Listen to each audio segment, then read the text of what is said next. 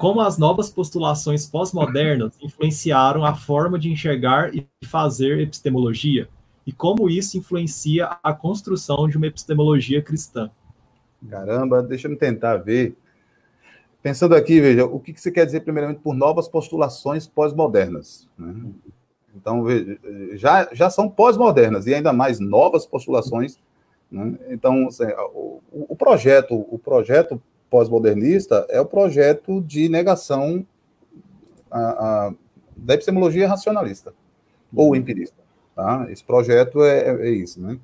Ah, os mestres das suspeitas, né, como Foucault, né, é, Nietzsche, né, mestre, os mestres das suspeitas acham que por trás disso tem apenas um interesse de poder.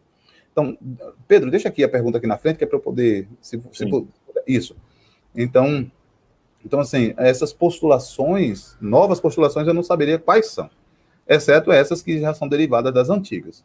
Então, como é que elas influenciam? Elas, elas trazem aquilo que se esperaria, né, ah, ah, e que na verdade aconteceu, que é uma espécie de virada hermenêutica.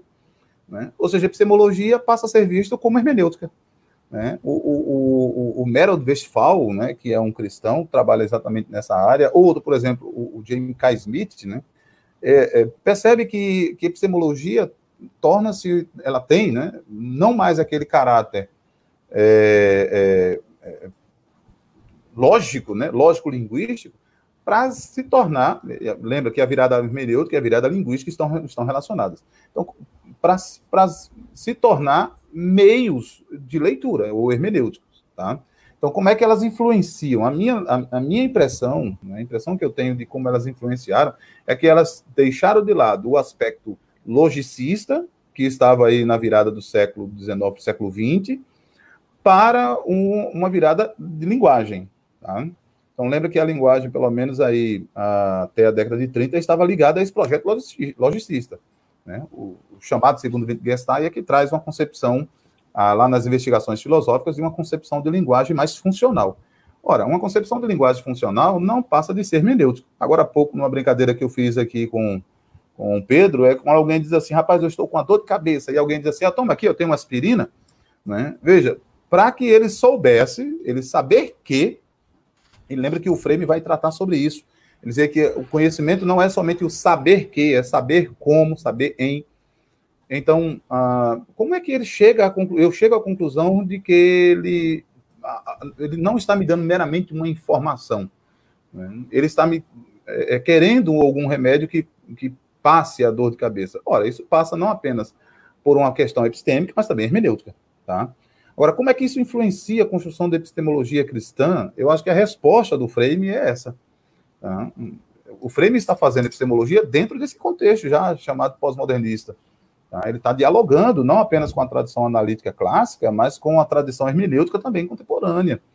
Então, ele está oferecendo, né? ele está oferecendo uma concepção. Então, veja, por exemplo, na pós-modernidade, o pluralismo, né, o relativismo são, são acentuados o Frame está dizendo, não, eu não tenho problema com o relativismo. Né? Eu não tenho problema com o relativismo desse, desse tipo, ah, eu tenho um problema com o relativismo desse tipo que é apresentado na pós-modernidade, onde não se pode alcançar a verdade por conta da pluralidade de opiniões. Não, nós temos perspectivas, entendeu? Então, ele oferece, digamos assim, uma, uma maneira de fazer epistemologia cristã. Né? O que é que acontece com muitas das epistemologias cristãs? Elas continuam ou nos projetos ah, modernos, ainda que abrandado. Por exemplo, a epistemologia reformada é um projeto fundacionalista abrandado, ou elas continuam ainda naquela dicotomia entre o choque entre fé e razão, né? saber quem vai tomar precedência nessa, nesse fazer epistemológico, ou eles fazem epistemologia de um ponto de vista meramente naturalista. Naturalista que eu estou usando aqui é o sentido metafísico mesmo, tá bom? E não o sentido de que ah, eu, eu, eu estou fazendo uma disciplina como eu faria qualquer outra, biologia, faria química, enfim. Então, ele está oferecendo uma solução, digamos assim, ou uma proposta de construção de epistemologia cristã. Então, chega a pós-modernidade, olha, há um discurso de poder. Sim, há, não, não deixa de haver um discurso de poder. Né? Mas veja, essa, esse discurso de poder existe na relação criador-criatura. Então, eu não aceito o discurso de poder para a opressão diferente. O Senhor que nos criou é um Senhor bom, é um Deus bom, que quer o, que quer o nosso bem, etc. Então, eu não sei se está claro, Tiago, mas esse seria para mim um caminho. A única coisa que eu tenho dificuldade aqui é entender o que são novas postulações, tá bom? Porque as postulações pós-modernas são as mesmas, praticamente, as que eu conheço, são as mesmas ah, desde a virada dos anos 80, tá bom? Uhum. É, eu acho que ele, que ele até perguntou mesmo nesse sentido, que na resposta anterior o senhor tocou nisso, né, de, de uhum. pontos modernos e pós-modernos, e aí uhum. desencadeou. É muito bom. É uma, um dos livros que a gente leu, que eu até mencionei também quando a gente estava conversando antes, que é o do Guilherme Brown, ele mostra exatamente isso, como que uhum. a ortodoxia radical, o próprio uhum. James Smith, assim, que é uma mistura de ortodoxia radical e pensamento uhum. é, é, reformacional, a, a, às vezes se aproximam de, do, das contribuições da, dos pós-modernos nesse, nesse olhar, assim, jogo de poder? Temos jogo de poder. Temos perspectivas? Temos. Agora, não dá para não dá para colocá-las no mesmo nível e, e serem uhum. perspectivismos relativistas, né? Isso, isso. Multiculturalismo, etc. E uhum. aí isso é um passo muito grande para ser dado. É, o, o Werner Poifres, lá no livro Teologia Sinfônica, uhum. ele apresenta exatamente assim, olha, o, o, o, esse é o meu questionamento, eu, eu não estou com o meu livro aqui, mas uhum. tem uma anotações lá, diz assim, como é que isso aqui não pode desembocar em relativismo? Quer dizer, não, não é, não é questão de relativismo. Nós estamos entendendo que há relatividades. Uhum. Né? Mas não é a mesma concepção pós-modernista. Né? A, a, a, concepção relativista da pós-modernidade é de que o relativismo é, implica em não ter verdades. Uhum. Uhum.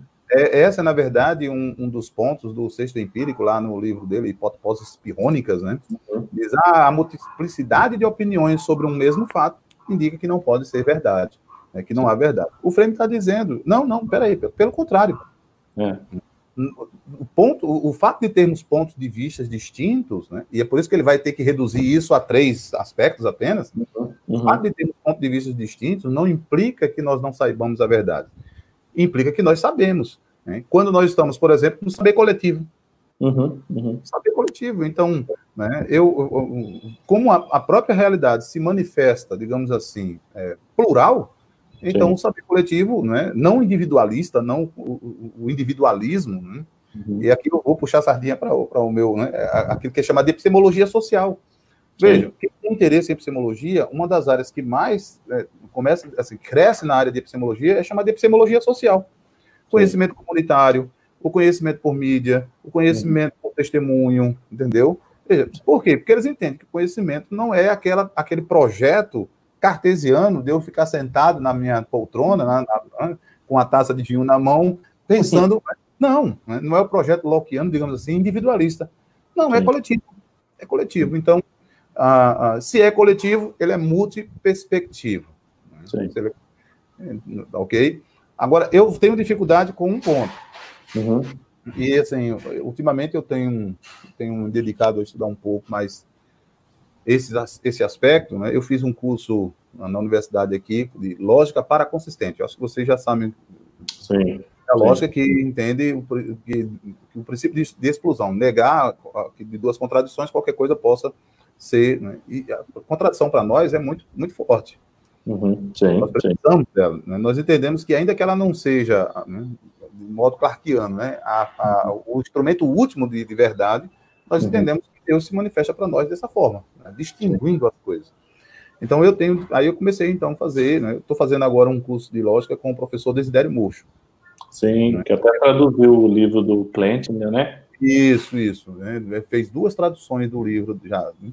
Uhum. Ah, porque, veja, quando é que nós vamos saber se é ou não uma contradição? Se há múltiplas perspectivas nesse sentido, né? uhum. que, é, que é o que o projeto pós-modernista apresenta, Uhum. Então, digamos, é, eu afirmo P sobre um objeto e alguém afirma não P sobre esse objeto. Uhum. Ou em algum ponto, né, essas duas proposições devem ser reconciliadas, conciliadas em alguma medida, né, uhum. ou alguém está falando a verdade e o outro não. Sim. Ou alguém está acertando sobre o objeto, o outro não. É por isso que eu gosto que o Frame fala sobre a correção, né, uhum. correção de pensamento. Né? Ora, se eu afirmo P e outro afirma não P sobre um objeto, né? Então, por humildade epistêmica, nós precisamos saber onde é que nós precisamos corrigir. Uhum. Entendeu? Talvez se a gente mudar um pouco para o outro lado para ver se não é assim, né, se né, colocar-se no lugar do outro, enfim. Eu tenho problema com isso ainda. Uhum. Tá? É, talvez a, a, o, seja muito forte ainda para mim a, essa questão da, da, da, da lei da contradição sendo, sendo ou precisando ser afirmada. Né? Uhum.